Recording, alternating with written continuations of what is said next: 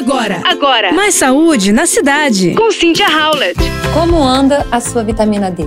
Pois bem, a carência da vitamina D já foi ligada em diversos estudos a riscos maiores para fraqueza óssea e quadros de demência. No entanto, gente, o impacto pode ser ainda maior do que se imagina. Se a gente estender ainda num cenário de vulnerabilidade para diabetes, doenças cardiovasculares, autoimunes e até mesmo algumas formas de câncer. Um novo estudo conduzido por pesquisadores da Universidade do Sul da Austrália descobriu que a falta do composto está diretamente relacionada a um estado contínuo de inflamação.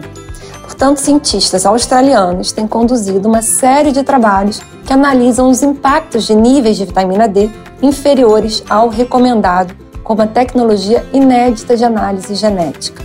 Esse novo estudo, publicado na revista International Journal of Epidemiology, avaliou informações genéticas de 294 mil participantes disponíveis no banco de dados UK Biobank.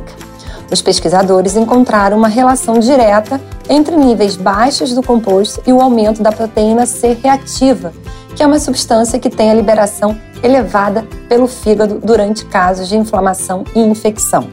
A inflamação é a maneira do seu corpo de proteger os tecidos se você tiver sido machucado ou tiver uma infecção.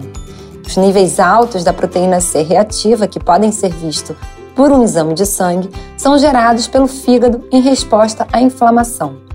Então, quando seu corpo vive uma situação de inflamação crônica, ele também apresenta quantidades maiores dessa proteína C.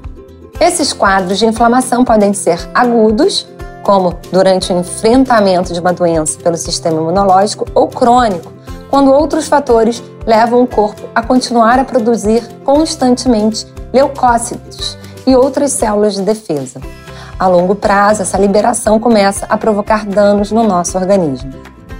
Portanto, esses estudos sugerem que manter taxas adequadas da vitamina D pode prevenir sim complicações da obesidade e reduzir o risco ou a severidade de males de origem inflamatória, como doenças cardiovasculares e autoimunes, além da diabetes.